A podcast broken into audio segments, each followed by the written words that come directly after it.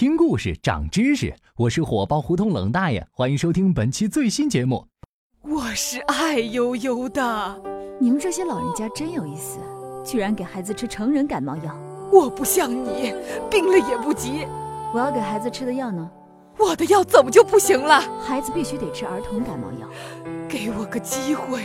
怎么给你机会？我以前不懂这些，现在我想做一个好奶奶。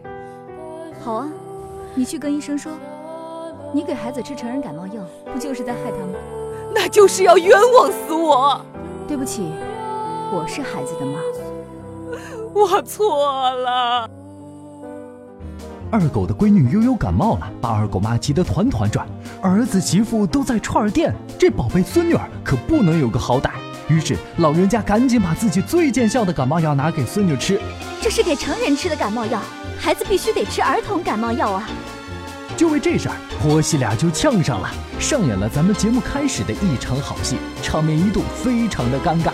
二狗赶紧把我叫来，控场一向是我的强项，没办法，知识就是力量。其实，在咱们国家，百分之八十四点九的家长给孩子用药存在安全隐患，百分之三十一的家长把成人药品调整剂量给孩子吃，百分之四十二的家长给孩子吃两种以上的药，不注意有效成分是否重合，从而导致服药过量。你们这些成年人，能不能不要再做这些少儿不宜的事儿了？少儿不宜一，手掰药片随意加量。我想了想。家长们的脑子里大概有这样一个思考的过程：大人用药剂量是一片，那给宝宝吃就应该减半了，直接掰一半就行了。嗯，感觉自己棒棒的，多么感人的理解能力！亲爱的家长们，咱们不是困难时期，一片药没必要全家分。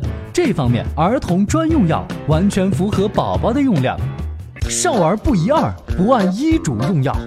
百分之二十七点四的家长担心医嘱用量不合适，就想当然的自行添加用药剂量。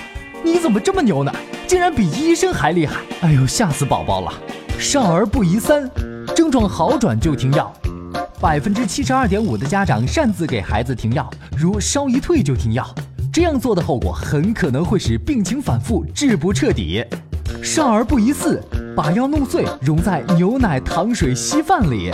百分之十九点八五的家长都做过这样混搭的事情。有些肠溶片药物掰碎后没有肠溶衣的保护，药物无法安全抵达肠道，在胃里就会被溶解，不仅达不到药效，还会刺激宝宝娇嫩的胃黏膜。家长们记住了，最好的方法是温水送服。少儿不宜五，用药靠经验。百分之四十二点七的家长根据自己或亲戚朋友的经验给孩子用药。能这样草率地对待自家孩子，还觉得自己有理的家长，除了震惊和鄙视，我无话可说。有错咱就改。这次悠悠感冒，狗妈给喂成人药肯定是不对，但给孩子选儿童感冒药也得选大品牌。你看这护童就不错，水果口味，小孩爱喝，起效也快。